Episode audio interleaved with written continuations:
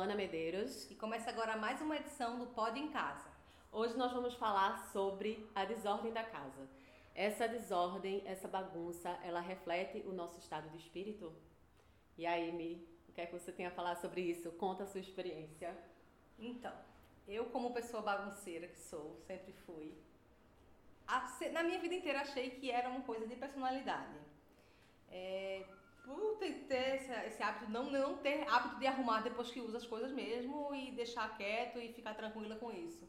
Esse ano, eu achei que eu comecei a notar que de fato tinha uma coisa meio diferente, assim. A bagunça começou a me incomodar mais e, e eu vi que talvez pela, a, pela a fase que eu estava vivendo, de estar numa, numa reestruturação, na, minha, na, do meu tempo com a minha filha ter mudado muito, porque eu voltei a trabalhar depois de quatro anos trabalhando em casa, voltei a trabalhar fora. É, esse, eu passei a ver menos meu marido, porque ele mudou de horário, a gente só se vê praticamente final de semana. Então, assim, essa bagunça começou a me incomodar mais e eu acho que pelo fato de estar tá tudo diferente também. Então, eu senti mais necessidade de ter a casa arrumada, é, coisa que eu não tinha antes, pra, talvez para ter algum tipo de controle, não sei. Eu acho que eu perdi o controle desse, dessas, dessas relações, assim, de tempo dessas relações, e talvez a, o controle na casa é, senti falta. E teve a mudança de rotina também, né? É. Isso eu também acho que reflete bastante. Mas assim, no meu caso, eu acho que eu tenho é, são coisas específicas. Por exemplo, quando eu estou feliz, eu estou arrumando a casa, estou bem, sinto aquele bem-estar. Inclusive, para trabalhar, eu preciso estar com a casa arrumada. Eu não consigo estar, por exemplo, focada em um texto, fazendo alguma coisa, se eu souber que a cozinha está uma bagunça, se eu souber que a casa. Antes eu tinha uma paranoia, acho que eu já até falei isso no outro podcast, com o chão, o chão tinha que estar tá limpo e eu consegui me livrar disso. É... Mas se eu estou feliz, de fato, a minha casa ela flui melhor. Quando eu tô triste, quando eu tô na deprê, aí eu vou deixando que a coisa ela fique mais solta, eu já não, não importa. Então, pra mim, é real, oficial essa coisa da, das emoções refletidas na casa. Mas eu, eu me considero uma pessoa organizada, mas eu tenho alguns pontos assim que são específicos. Por exemplo, o meu guarda-roupa é sempre muito bagunçado as gavetas do criado mudo são sempre muito bagunçadas. A minha geladeira é bagunçada também. Os armários, tudo que foi escondido meio que fica bagunçado.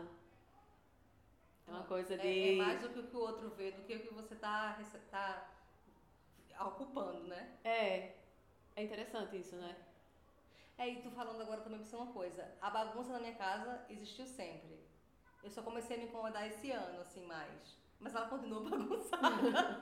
eu não arrumei. Então, eu acho que é mais da nossa relação. No, no seu caso, você falou quando tá mais feliz, tá mais organizado. O meu, ele, ele continuou bagunçado, mas eu passei a me, me, incomodar mais. Comecei agora, final do ano, a tentar arrumar, mas tá meio bagunçado como sempre foi, que eu nunca liguei. então, eu acho que pode ter a ver com, a, com o que você está sentindo no momento, sim mas talvez não só isso. É, é, é, mais a forma como eu passei a ver uhum. do que ela tá refletindo o que eu, o que eu tô sentindo. Né? Ela sempre foi daquele jeito.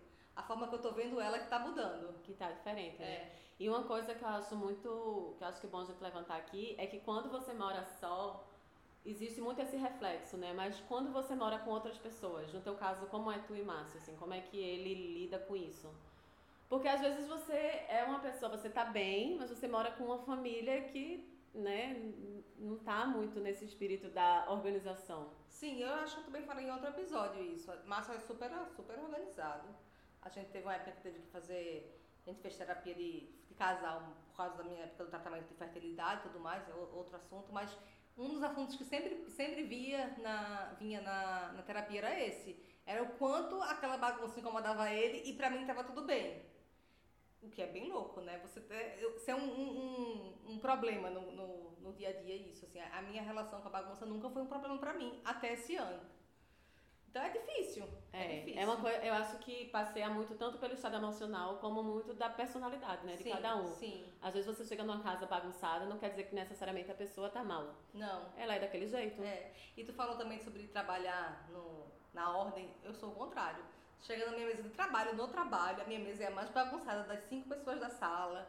É, eu, só, eu, eu só consigo trabalhar se eu estou fazendo um texto, eu tenho que estar tipo, com cinco referências abertas em cima, com três tipos de canetinha, com quatro cores de post-it. Eu preciso daquilo ali para poder fluir a ideia. É, dizem que os grandes gênios, oh. eles são bagunçados. bagunçados. Então, aí, eles são bagunceiros, eles trabalham no meio do caos. É. Né? E as pessoas que elas são mais é, eu acho que também, por exemplo, meu pai, ele é muito metódico. Meu pai gosta.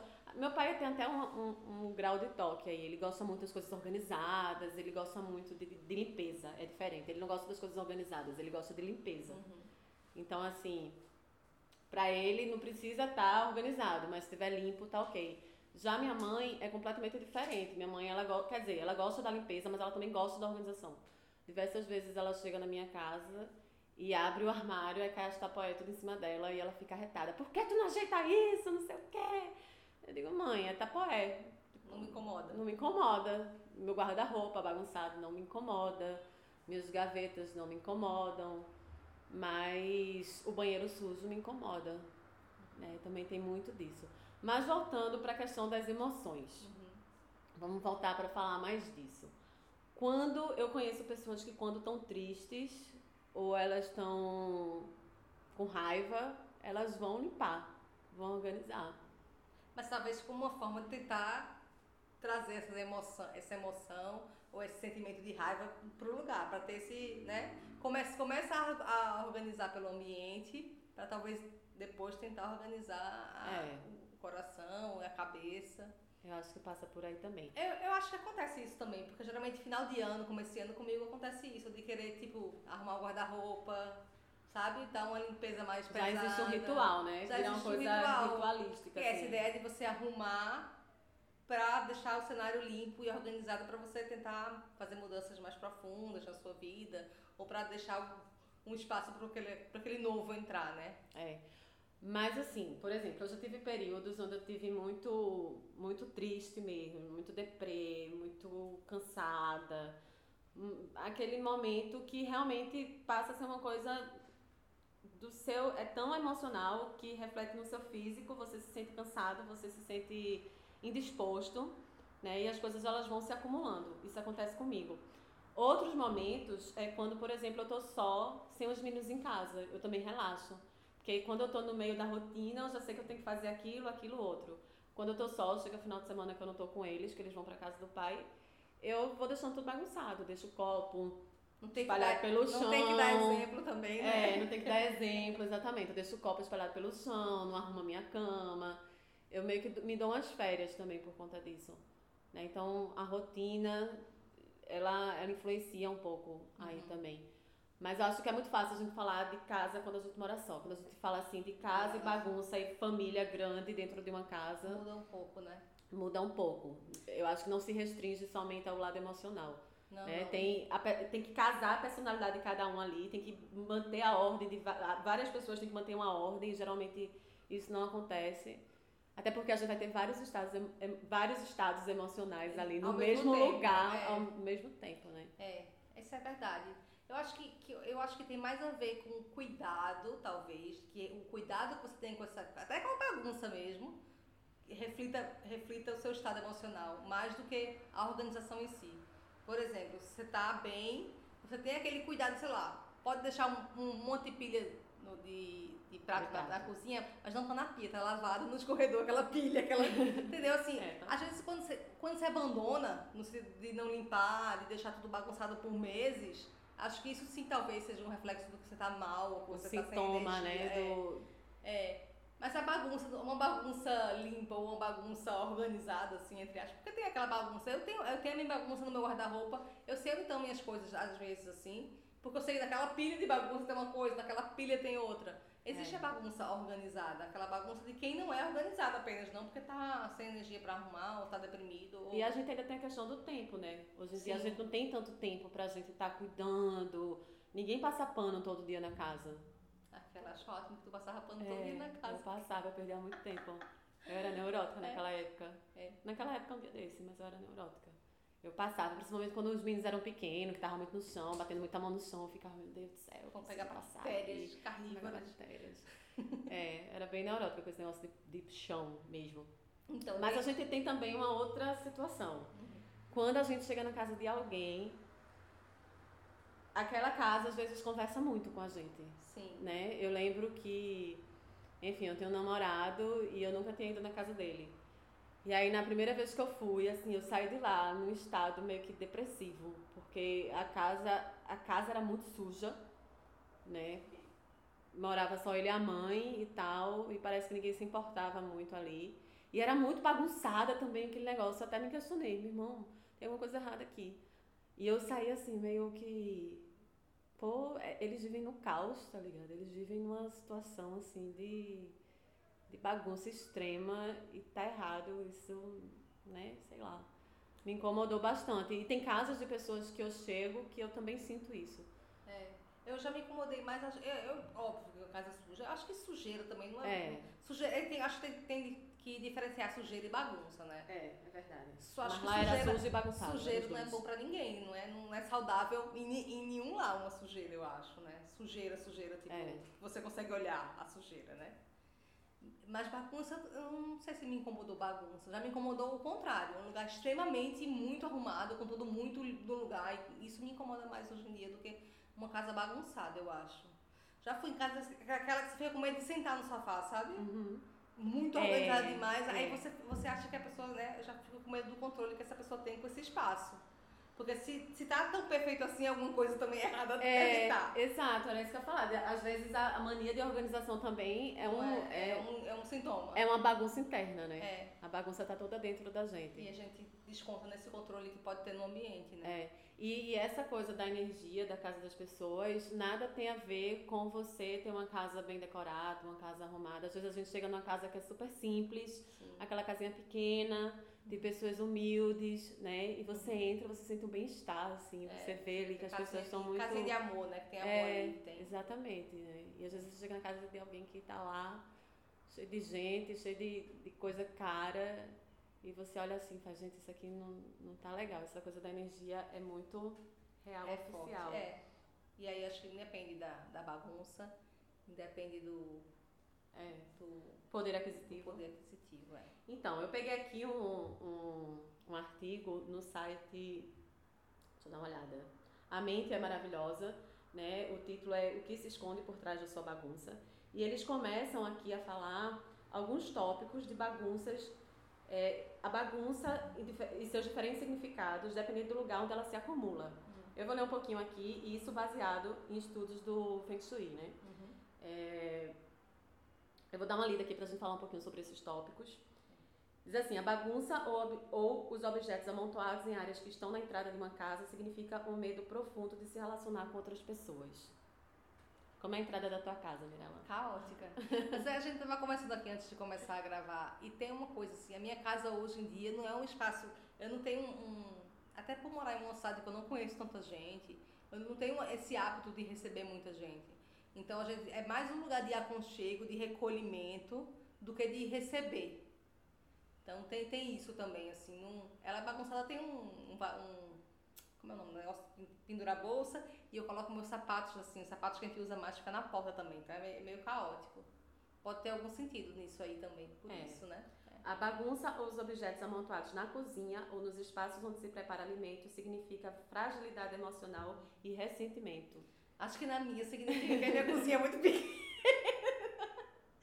tem isso, a teoria, tudo é, tudo é lindo, mas vai morar numa cozinha no apartamento de 50 metros quadrados pra ver se. É, a coisa parece que não, não dá, né?